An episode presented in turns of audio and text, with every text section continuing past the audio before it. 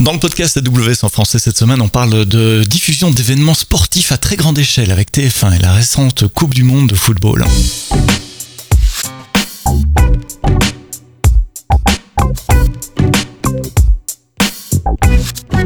Bonjour, bienvenue dans le podcast AWS en français. Merci de vous abonner euh, sur les différentes plateformes d'écoute que sont Spotify, Deezer, Apple Music, euh, les autres, euh, Google Podcast, Apple Podcast.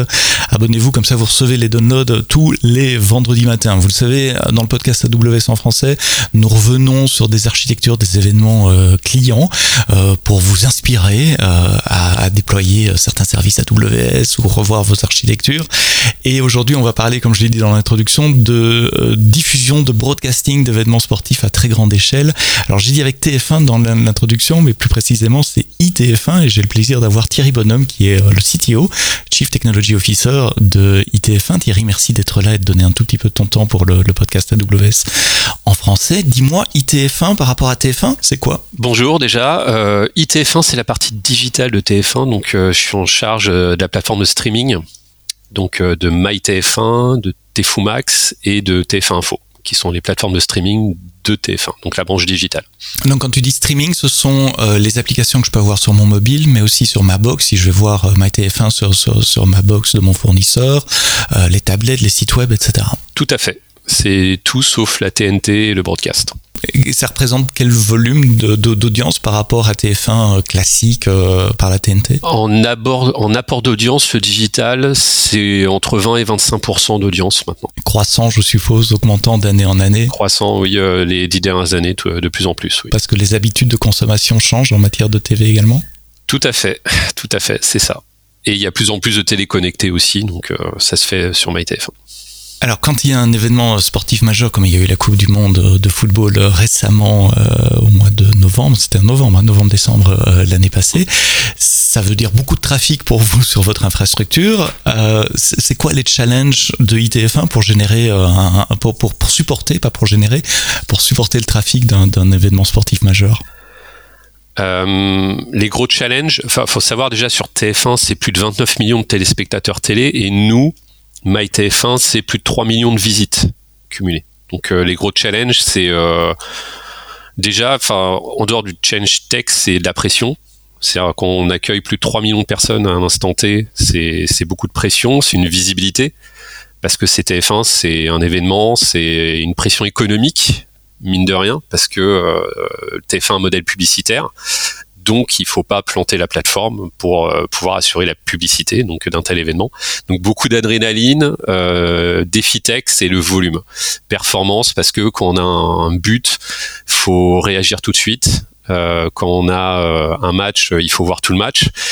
Euh, il faut voir en même temps que son voisin. Et puis bah voilà, c'est c'est beaucoup de pression, beaucoup de plaisir aussi parce que voilà, c'est c'est l'émotion collective. On est ensemble et puis voilà surtout le volume, la performance. C'est surtout ça qu'on doit assurer. Donc la, scalabilité, la, capacité d'accepter plusieurs millions de logins dans des périodes de temps extrêmement courtes et de distribuer de la vidéo en temps réel avec le moins de délai possible, évidemment. C'est un truc qu'on a horreur quand on regarde le foot d'avoir les voisins qui crient waouh avant de voir l'image soi-même. Euh, tu disais en préparant ce podcast que les, les phases du jeu ont des, des influences sur les pics de trafic également. Oui, tout à fait. C'est euh, les bah, au moment du coup de sifflet euh, de début de match, c'est un fort trafic. Après, on voit les buts, on voit évoluer le volume en fonction du match. Si le match est nul et c'est un 0-0, on voit le trafic diminuer au fur et à mesure. S'il euh, y a un but, on voit le volume augmenter parce que les gens sont au courant sur Twitter et donc ils viennent voir le but. Typiquement sur la finale, quand on était mené 2-0. Quand on est revenu à 1-0, on a vu le trafic augmenter, puis à deux partout, on a vu exploser le trafic et lors des pénalties, ça allait encore plus en augmentant. Donc on voit ça vraiment en temps réel, au fil de l'eau, et on voit des pics euh, de milliers, milliers de requêtes secondes arriver d'un seul coup. Et puis vous avez des, des contraintes techniques aussi, euh, le déclenchement de la pub par exemple tout à fait, les décrochages pub de la mi-temps, qui est, qui est le gros spot, euh, le gold spot avant, au moment de, juste avant les, les, euh, les chansons des matchs, euh, des hymnes, et puis au moment de la pub à la mi-temps, tout à fait. Tiens, juste curiosité, ce sont les mêmes pubs qu'on voit sur MyTF1 et sur la TNT Non, c'est la pub digitale. Donc on décroche, on capte le signal euh, et on décroche au moment du tunnel de pub et on, on c'est vraiment du chiffre d'affaires et de la publicité purement digitale. Différents par région Différentes, euh, oui, tout à fait. En fonction de là où on est, on va voir des pubs euh, ciblées au plus local ou en fonction sur de la télé segmentée, oui, tout à fait. Mhm. Bien, ça donne un, un overview du, du, challenge que vous aviez devant vous. Euh, quel est le stack technique que vous utilisez pour, pour délivrer euh, MyTF1 euh, notre stack, euh, depuis 3-4 ans, on a, on a refait un peu tout du sol au plafond. En fait, on a, on est passé donc sur une infrastructure dans le cloud AWS avec l'orchestration euh, containerisée sur Kubernetes. On a découpé notre architecture en microservices euh, avec un back-end en Go pour tenir la, la, charge justement lors de ces volumes qu'on a appris lors des dernières compétitions, avec des API GraphQL pour pour pareil, tenir la charge temps réel et avoir des liens avec nos fronts euh, plutôt simples et rapides, avec une architecture aussi événementielle, adossée à du Kafka pour toujours pareil avoir du temps réel le plus possible euh, pour éditorialiser tout ça, euh, mettre les extraits de match au bon moment, au bon endroit, quand il y a un but le découper et pendant le match pouvoir livrer aux autres aussi, euh, comme c'était un match en exclusivité, typiquement quand il y a un but, on va le distribuer à l'équipe, on va le distribuer aux Parisiens, à d'autres pendant le match, et ça c'est fait par notre plateforme. Et on a, euh, d'un point de vue vidéo, plusieurs CDN Internet. Donc on a euh, pour la diffusion vidéo vraiment du CDN interne, des CDN tiers comme CloudFront, AWS ou d'autres. Euh, et on est obligé de multiplier ces CDN parce qu'un pic de charge comme on tient euh, sur la finale de la Coupe du Monde, typiquement, un fournisseur ne peut pas le tenir en France. Donc on est obligé de multiplier euh, les fournisseurs.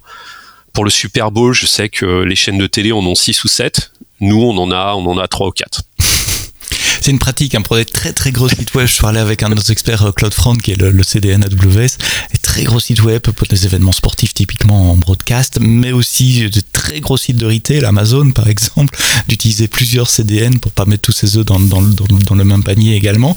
Euh, c'est quoi l'histoire d'un flux vidéo qui sort de, la régie euh, et, au moment où elle arrive sur, mon iPad ou sur, ma télé, ça passe par quel système? Grosso modo Il hein, faut pas rentrer dans tous les détails, mais j'imagine que vous devez réencoder de la vidéo à la volée pour différents formats, des tailles d'écran différents, des, des, bandes, des bandes passantes différentes C'est ça, euh, tout à fait. Ça sort de la, ce qu'on appelle le car régie. Hein. on va partir du stade. Mhm. Hein.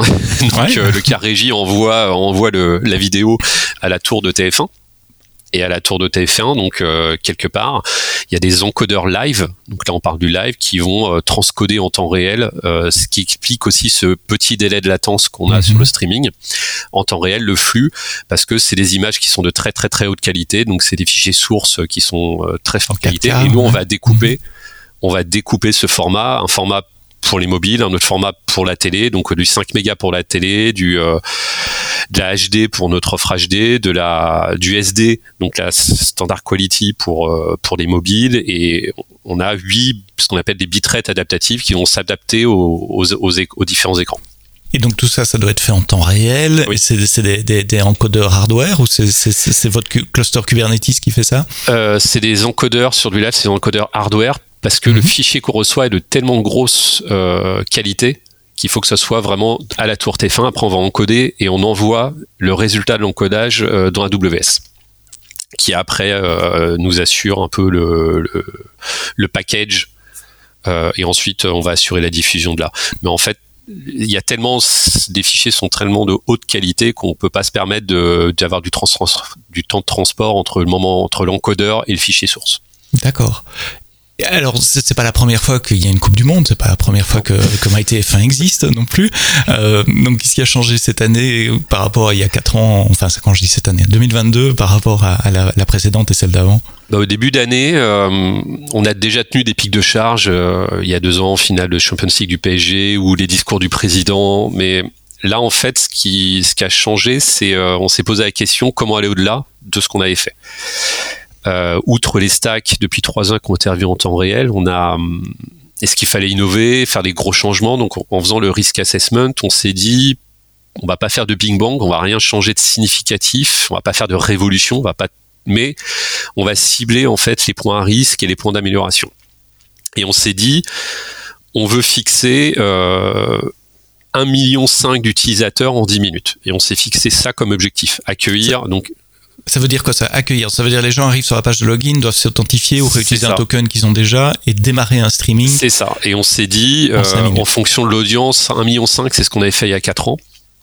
Et on s'est dit, là, on veut les mais en tout pendant tout le match. Et là, on s'est dit, vu le volume et l'audience qu'on attend, on veut avoir en 5 euh, minutes euh, ça. Et donc, ce qui veut dire 5000 requêtes secondes d'arrivée de gens au moment du coup de sifflet et aussi au moment des buts, si jamais il y a des buts, ou au moment de la pub.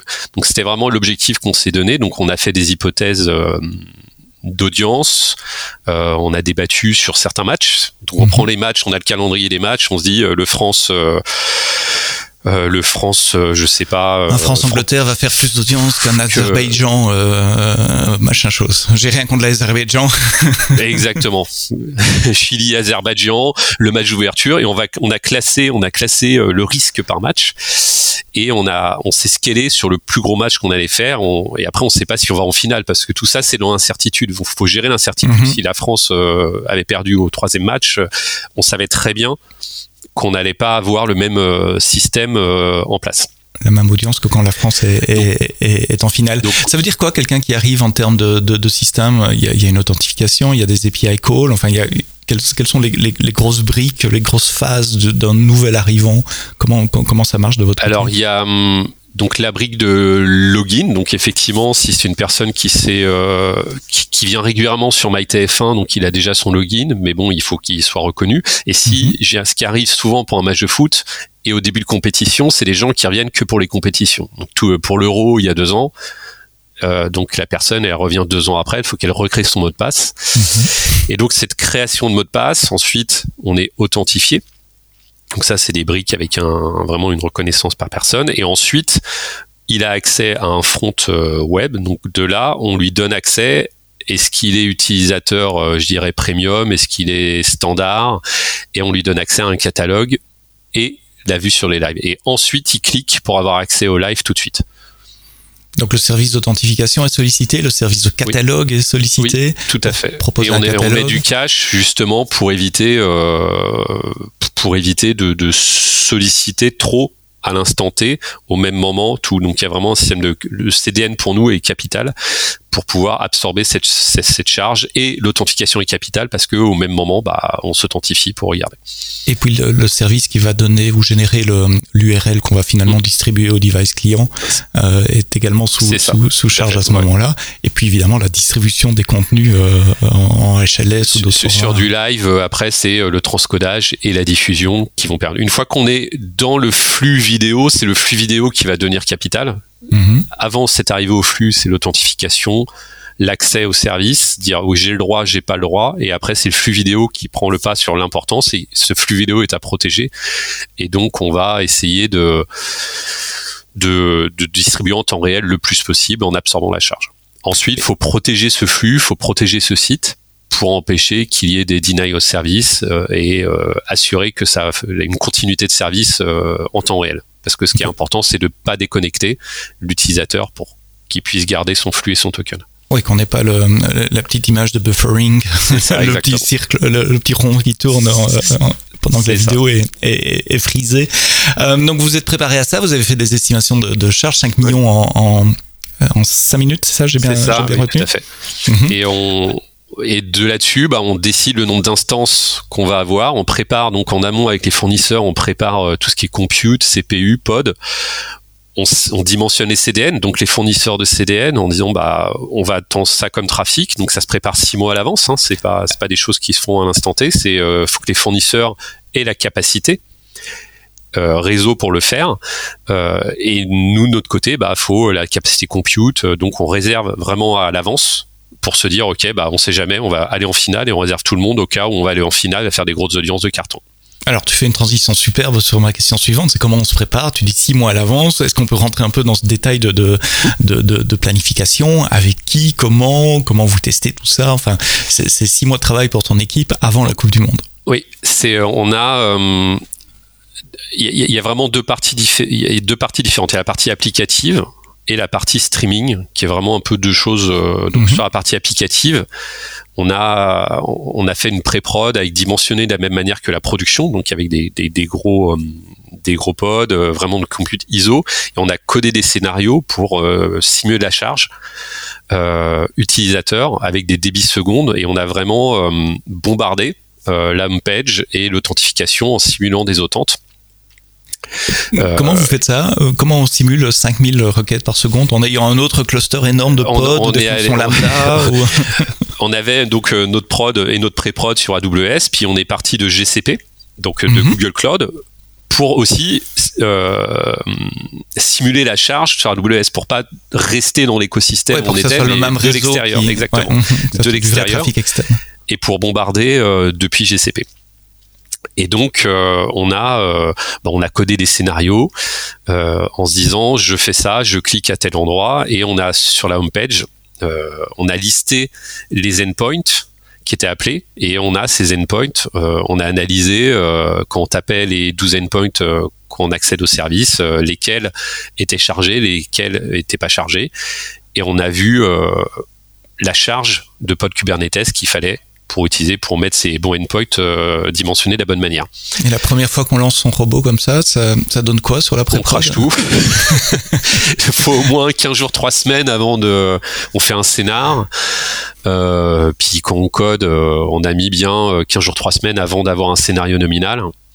Et après, on fait tourner un un endpoint, après un deuxième endpoint, et puis après, on, on met en place. Après, euh, on a mis en place du cache in memory, on a encore réduit du nombre d'appels quand on, va tracer le nombre d'appels sur notre service d'authentification externe, par exemple, et on s'est rendu compte qu'on appelait euh, 10 fois la fonction alors qu'une seule suffisait.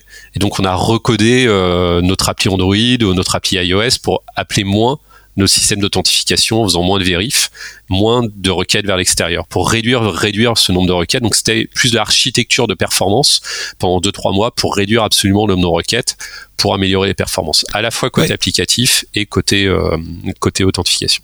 C'est- donc c'est pas que de l'infra, c'est pas que du scaling d'infra en mettant plus de pods aussi, c'est revoir l'architecture de cette application pour être le plus optimal possible à chaque maillon de la chaîne. tout à éviter de surcharger les API, les nôtres, mais aussi celles des fournisseurs.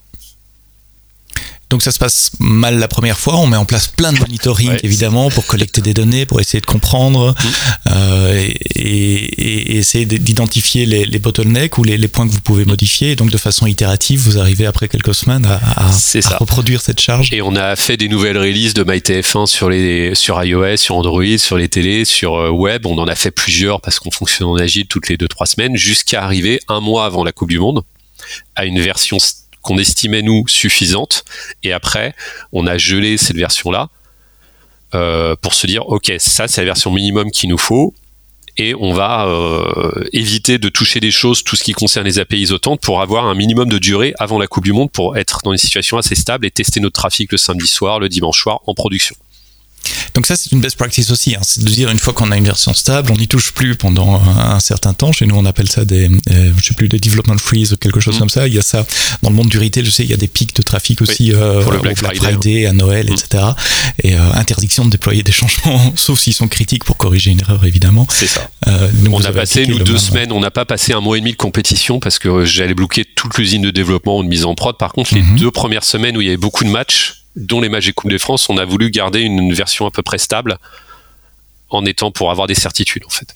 Ça c'est l'avantage de la Coupe du Monde. Après un certain temps dans un compét, il y a deux trois jours entre les matchs, ça vous donne le ça. temps de respirer. Ça, de faire des ajustements, etc. Euh, ça, c'est le volet euh, euh, technique, mais il y a un gros volet euh, process aussi de préparation. Oui, il y a un niveau process, donc c'est se préparer à l'avance, c'est d'abord mettre en place un monitoring avec des dashboards, se dire parce que quand on est pris dans l'événement, c'est une vingtaine de personnes mobilisées quand même, et donc faut regarder vite les choses, donc préparer des dashboards à l'avance, temps réel, avec euh, du Datadog, du Grafana, euh, travailler avec des éditorialistes aussi. Donc, comme je disais, les, les, Mhm. les éditos de MyTF1 ou ceux qui sont en charge du sport, de découper les événements sportifs, de faire des commentaires sur les réseaux sociaux, parce que il faut être paranoïaque dans ces moments. On prépare le pire, et le pire, c'est un écran noir à 3 millions de personnes. Et donc, comment on réagit s'il se passe ça? Donc préparer des scénarios, ok, si on perd 10 minutes, commencer à en amont préparer des messages sur les réseaux sociaux, préparer des cas de fêlure, comme on explique. Donc c'est ça déjà préparer en amont. Euh, ah, ça veut dire que la, com, les messages Twitter sont pré-rédigés si jamais en cas de catastrophe. Comme ça, on n'a pas à réfléchir. Quand on est pris dans le flux de la compétition, faut et, vraiment ces délais, faut les réduire au maximum et donc on a pas et on applique juste quelque chose. donc vous avez un runbook, euh, une procédure à, suivre, à dérouler. Et on a une war room donc avec euh, ouverte en permanence entre les techs, les éditorialistes, les fournisseurs. les fournisseurs de cloud ou d'authentification à distance ou en physique sur un plateau on essaye d'avoir aussi des gens sur place parce que euh, déjà c'est une bonne ambiance, c'est sympa de regarder les matchs ensemble, mais mhm. surtout il y a une concentration à avoir, c'est un grand silence. Et puis euh, on, regarde les écrans à droite à gauche, tu vérifies ça, c'est vraiment le, décollage d'une fusée en fait. Faut vraiment comparer ça à ça. Et euh, donc c'est beaucoup de choses qui se passent à l'oral ou en audio messaging, euh, voilà. Et après, dit un truc intéressant. Je, t'interromps une seconde. vous, incluez les, fournisseurs dans votre war room. Donc vous aviez des représentants d'AWS, de votre solution d'authentification qui tourne sur SAP, des autres CDN, etc. Et, des CDN, euh, des fournisseurs CDN aussi. Oui, tout à fait. Parce que en fait, c'est des telles capacités, des tels volumes, et on sait très bien que dans ce cas-là, bah, c'est pas nous de réaction. Si on doit ouvrir un ticket avec le fournisseur, on perd 20 euh, minutes, même s'ils sont en urgent. Après, on escalade. Donc, et donc, faut que le fournisseur prépare aussi des équipes techniques qui soient à disposition chez nous. Et donc c'est vraiment il c'est vraiment on boucle les gens. Surtout que ça peut être le soir ça peut être le week-end. La finale c'était le dimanche après-midi. Euh, ça se réserve à l'avance c'est pas en journée. Mhm. et donc il y a l'accompagnement notamment AWS le, le premium support euh, qui a été exemplaire avec la présence du technical account manager des CSM qui vont eux nous aider à piloter la machinerie du fournisseur pour pas que nous on, se perde en fait déjà on a nos on a notre infra on a nos gens à gérer et notre pression donc pour éviter d'aller gérer les organisations de nos fournisseurs donc d'avoir des points de relais de la part du fournisseur pour aller, euh, j'irais, euh, euh, chercher les ingénieurs des uns des autres, c'est très utile pour nous, ça nous fait gagner du temps en fait. Oui, dans ce cas-là, vous avez un accès direct à nos équipes de service. Si jamais il y a un problème euh, pendant le live, c'est pas euh, les équipes France directement qui vont réagir évidemment. Enfin, si, bien sûr, ils vont être là, mais comme relais euh, vers les ingénieurs qui sont à Seattle ou ailleurs pour agir un directement sur les. C'est un accès à l'expertise directement en fait. Euh, en fait, c'est une question de, de timeline. C'est s'il y a un incident, faut qu'on agisse tout de suite. Donc, avoir accès à l'expert, faut le réserver à l'avance. Et les experts étaient on call également de, de, de, notre côté, euh, ou, ou, qu'ils soient dans le monde pour pouvoir vous, vous, vous aider euh, à, et à n'importe quelle heure. Euh, tu as parlé de monitoring et j'imagine vous aviez des grandes télés. oui, chez TF1, vous devez avoir des télés. Oui, oui, des grandes télés avec des, des, dashboards de Grafana et des tas de métriques. Comment est-ce que vous savez que vous observez les bonnes métriques? C'est une question qu'on me pose souvent, que, que, que, les clients me posent souvent. Comment est-ce qu'on sait que qu'on regarde la bonne chose?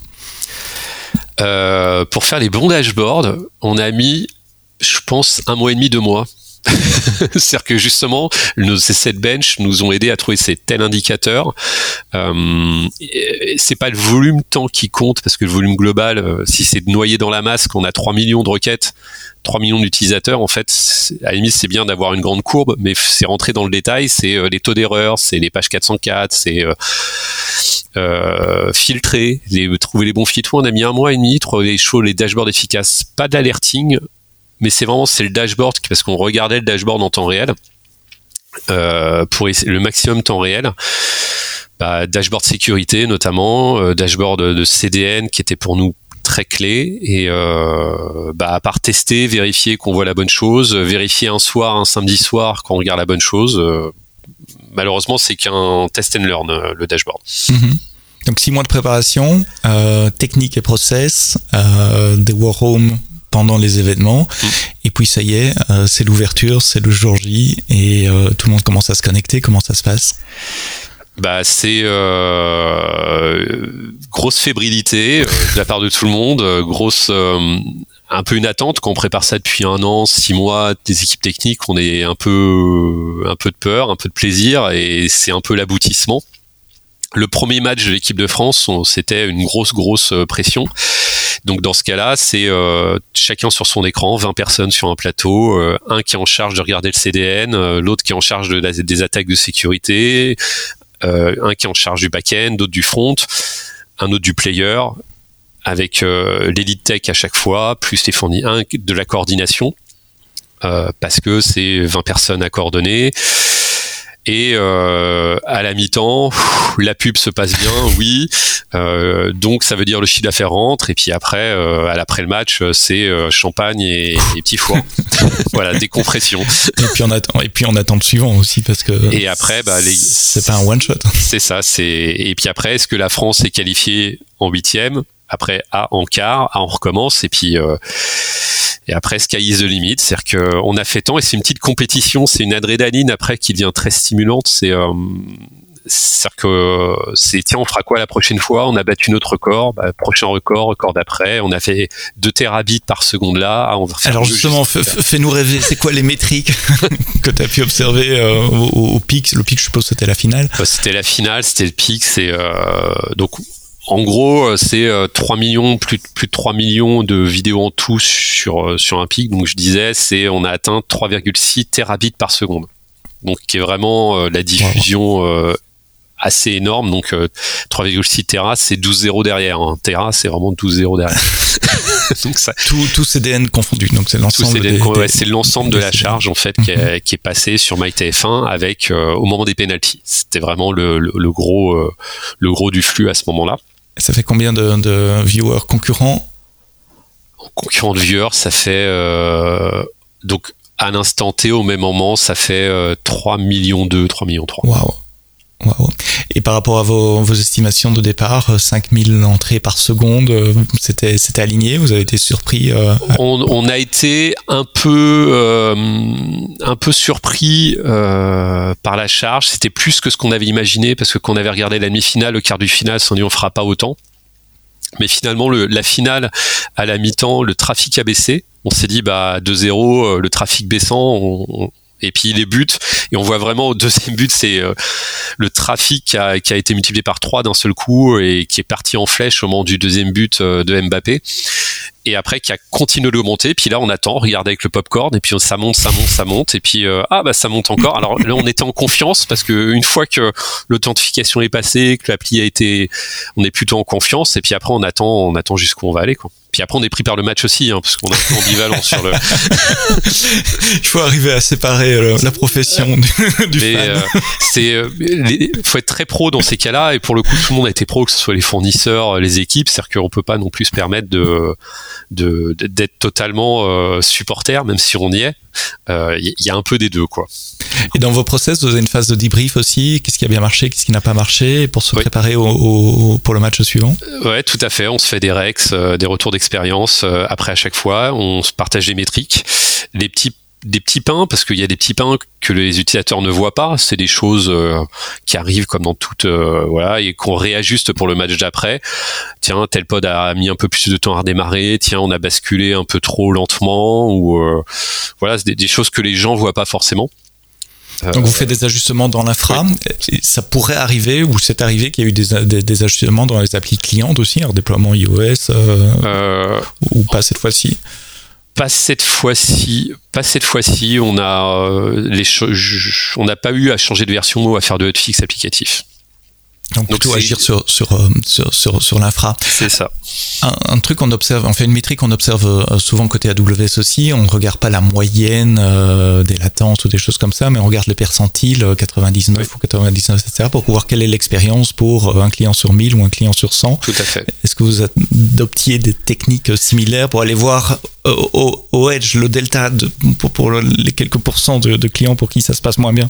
C'est ça. Bah, nous, après, c'est vrai que notre quotidien, c'est ça. On monitore euh, tout au 90, 90 percentiles, 95 et 99 en fait, mm -hmm. percentiles. Donc ça veut dire qu'on on a euh, la majorité, 90% des gens, ça se passe bien, et puis c'est pour 5%, ça se passe moins bien, bah, on va quand même troubleshooter ces 5%, parce que 5% de 3 millions, ça commence à faire. Euh, donc et puis euh, mais on le fait vraiment ça pour le coup c'est pas que pour la coupe du monde c'est tout le temps tous les jours c'est à la fois pour notre player et pour la partie applicative et notre CDN donc on a vraiment la partie streaming qu'on regarde comme ça pour vérifier les rebuffers pour vérifier les, les, les join times ce qu'on appelle le join time au moment où vous cliquez sur le player c'est combien de temps il vous faut pour voir la vidéo. Et ça, c'est où on est au 99 percentile pour vérifier vraiment que chaque utilisateur, le maximum de 100% des utilisateurs, ait 3 secondes au maximum pour voir une vidéo après avoir cliqué. C'est super important comme métrique parce qu'effectivement, 3, 3 secondes c'est acceptable, mais si pour 10% des utilisateurs ou même 5% des utilisateurs il faut 10 ou 15 secondes, on, perd ces gens-là. Euh, donc c'est important de, bah de, travailler en percentile plutôt qu'en moyenne euh, sur les, les, les, utilisateurs. Donc on a parlé des choses qui se sont bien passées, des choses, euh, des, des, surprises euh, ou, des, ou, des, petits ajustements que vous avez dû faire. Est-ce qu'il y a eu des surprises également pendant, pendant la diffusion des, des, des différents matchs? Alors on a une surprise, même si on s'y attendait, c'est comme les premiers matchs sont passés, euh, je dirais relativement euh, sereinement, et à partir du quart de finale, effectivement, on a eu des, attaques euh, de hackers. qu'on on avait prévu cette éventualité parce que bah c'est un événement à fort enjeu, on est dans une situation aussi internationale tendue, donc proactivement depuis euh, plusieurs années euh, entre le terrorisme, les guerres en Ukraine, les tensions euh, internationales avec la Chine, on, se protège d'un point de vue cybersécurité, monitoring beaucoup. Mais comme il s'était passé lors des premiers matchs, mais on a vu quelques signaux faibles au moment des quarts de finale, au moment que des matchs d'équipe de France, pas des autres matchs, quelques attaques. Et donc des, hackers qui avaient réservé des bots et qui avaient essayé de nous attaquer en frontal pour vraiment faire du deny of service, du DDoS euh, sur nos infras. Donc on, on les a vus arriver, euh, ils ont testé, on les a arrêtés. Euh, c'est quelque chose que vous voyez dans, dans, le monitoring au moment où ça, ça arrive? Comment vous distinguez le, le, trafic légitime du trafic non légitime dans ce cas-là? Bah, dans la dans la DMZ avec Datadog en temps réel, on, on voit arriver des pics qui sont pas normaux, vraiment des, des, des, des spikes sur une URL attaquer avec un pattern. En fait, c'est les patterns qu'on voit. On, a des robots qui détectent des patterns. Et c'est bizarre, il y a le même pattern qui revient. Ou il y a les mêmes IP qui reviennent, euh, c'est bizarre. Et même si c'est pris dans le volume de 3 millions ou de 10 millions, millions, millions de requêtes, là, on s'est pris, on s'est pris des attaques à plusieurs dizaines de millions de requêtes simultanées euh, qu'on a pu se protéger. Il s'est rien passé. Donc, ce qui était aussi pour nous un enjeu, c'est de rester up malgré les attaques. Et donc au bout d'un moment, les hackers, bah, quand on se protégeait, ça duré 10 minutes et ils ont arrêté. Ils ont, il y a d'autres plateformes de, streaming pendant la Coupe du Monde, elles se sont fait attaquer et elles sont tombées. Et c'est pendant ce temps-là, c'est au milieu du match. Elles sont tombées euh, dans d'autres pays, elles se sont fait attaquer et bah après vous, vous perdez vos clients, vous perdez le trafic, vous perdez la pub, vous perdez le chiffre d'affaires et c'est l'événement de l'année.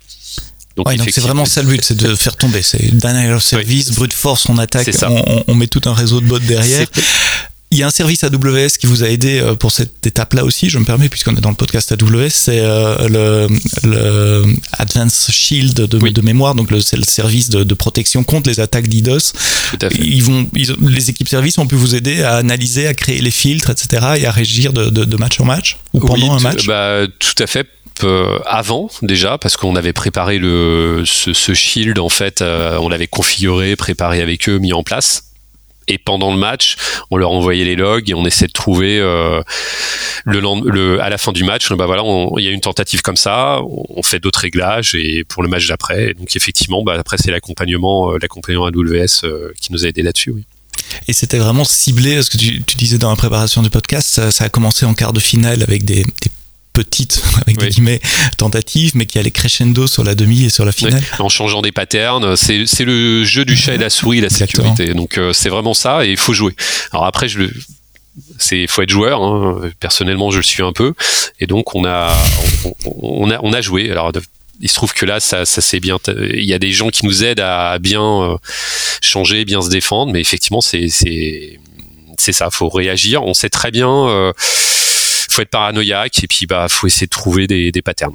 C'est quelque chose que vous avez prévu dès les, les phases de préparation. On a parlé des six mois avant, donc c'était des, des, scénarios prévus et vous aviez des, des, patterns de réponse ou des process de réponse. Euh, Tout à fait. C'est de la paranoïa. Euh, dans les médias, on est assez, euh, on essaie de se préparer à ce genre de choses justement parce que par définition, euh, c'est très visible en fait. Et nous, ayant la chaîne LCI, aussi. Euh, donc il y a, vraiment des choses euh, dont on a l'habitude de gérer parce que c'est un peu notre cœur de métier. De, donc on essaie de se protéger euh, de, ces attaques-là. Oui, ce qui est différent, c'est peut-être le volume pendant la, Coupe du Monde, mais, ce que tu es en train de me dire, si je traduis, c'est que vous avez ce genre d'attaque à longueur d'année, vous avez l'habitude de répondre à, ce genre d'attaque, peut-être pas avec le même volume. Pas, pas le même volume quand même, parce mais que là, ils veulent vraiment, c'est juste l'effet visibilité, faire tomber un site qui mhm. diffuse pendant un match. C'est vraiment nuire. On a parlé du debrief après les matchs. Il y a eu aussi le debrief final à, la, fin de la Coupe du Monde. Euh, outre le, plaisir d'avoir vu la, la, plateforme fonctionner pendant, l'ensemble des matchs, euh, comment s'est passé votre débrief? Qu'est-ce que vous avez appris? Qu'est-ce que vous allez mettre en place pour la prochaine fois? Et peut-être d'abord, c'est quoi la prochaine fois? Euh, la prochaine fois, prochain événement cette année, court terme, c'est euh, le, la Coupe du Monde de rugby qui a lieu en France et on attend beaucoup de monde parce que c'est en France, parce que c'est une équipe de rugby euh, performante, l'équipe de France, donc qui a des chances euh, d'aller au bout, donc on se prépare. Ensuite, nous, le, but euh, du streaming, l'objectif, c'est quand même de, suppléer à la, télé et au broadcast. Donc, des volumes, on va en avoir. C'est que la prochaine élection présidentielle dans 5 ans, elle soit vue autant sur la TNT que sur le streaming. Donc, c'est vraiment, c'est pas 3 millions qu'on vit, c'est que 3 millions sur notre quotidien de personnes sur MyTF1 parce que les, internautes vont remplacer peu à peu les téléspectateurs. Donc c'est vraiment un objectif à 5-10 ans de remplacer la télé. Donc c'est vraiment suppléer à l'usage broadcast. Donc, faut se préparer. Ce qu'on a vécu là, normalement, faut plus que ça soit un événement. faut que ça soit toutes les semaines le, pic du samedi soir d'audience que fait TF1. Il faut qu'il soit fait de la même manière sur le streaming. Donc, vraiment, qu'on arrive à suppléer la télé. C'est ça notre objectif, en fait. Et donc un événement comme ça, c'est aussi une super bonne, un super bon moyen de valider votre architecture, vos choix techniques, etc. Pour dire voilà, on est sur des fondations solides. Maintenant, on peut euh, envisager le, futur que tu viens de, décrire. Tout à fait, avec euh, sûrement plus d'automatisation. C'est-à-dire que le, choix des, typiquement, on a dû préparer à l'avance les pods. Euh, on, a fait réserver à nos fournisseurs à l'avance. On a préparé les CPU, la compute à l'avance. Les CDN, passer d'un CDN à l'autre, ça se fait à la main. Donc ces genres de choses, faut, voilà, on a réussi à, faire quelque chose, mais c'était encore assez manuel dans la préparation. Normalement, on devrait pas avoir besoin de le faire, euh, de passer d'un CDN à l'autre euh, à la main, mais que ça se fasse tout seul avec des détections automatiques, des scaling automatiques plus fluides. Et aussi les benches qu'on a fait, on l'a fait une fois. Enfin, on l'a fait plusieurs fois en amont. Et l'idée, c'est de rentrer dans un process régulier de tous les trois mois de tester notre plateforme en charge, en montée en charge à ces volumes-là et petit à petit augmenter le curseur pour garantir une volumétrie de manière régulière et pas une fois par an. Donc euh, passer d'un mode euh, euh, je vais être un peu provocateur exprès artisanal un mode industriel même si artisanal c'est peut-être un peu j'appelais ça haute vraiment couture peut-être. de la haute couture ça reste des mains d'or qui qui font les choses à la main et euh, un mode plus, je dirais, euh, c'est ça, industriel, automatique, euh, qui qui va nous aider et remplir notre objectif de, de, de, de capacité de streaming. En fait où finalement la War Room ne sera plus, ne, sera plus nécessaire. C'est le quotidien et, ça roule et vous pouvez dormir tranquille. Euh, Tout à fait. Euh, téléphone éteint. Tout à fait. Pendant des événements majeurs. Une discussion euh, passionnante sur l'architecture informatique qui est nécessaire pour streamer un événement sportif majeur comme la, la Coupe du Monde 2022 avec bah, pas mal de détails techniques. Merci Thierry d'avoir partagé tout ça avec nous. merci d'avoir écouté ce podcast AWS en euh, jusqu'au bout. Abonnez-vous. Rendez-vous la semaine prochaine pour un prochain épisode. Et d'ici là, quoi que vous codiez, codez-le bien.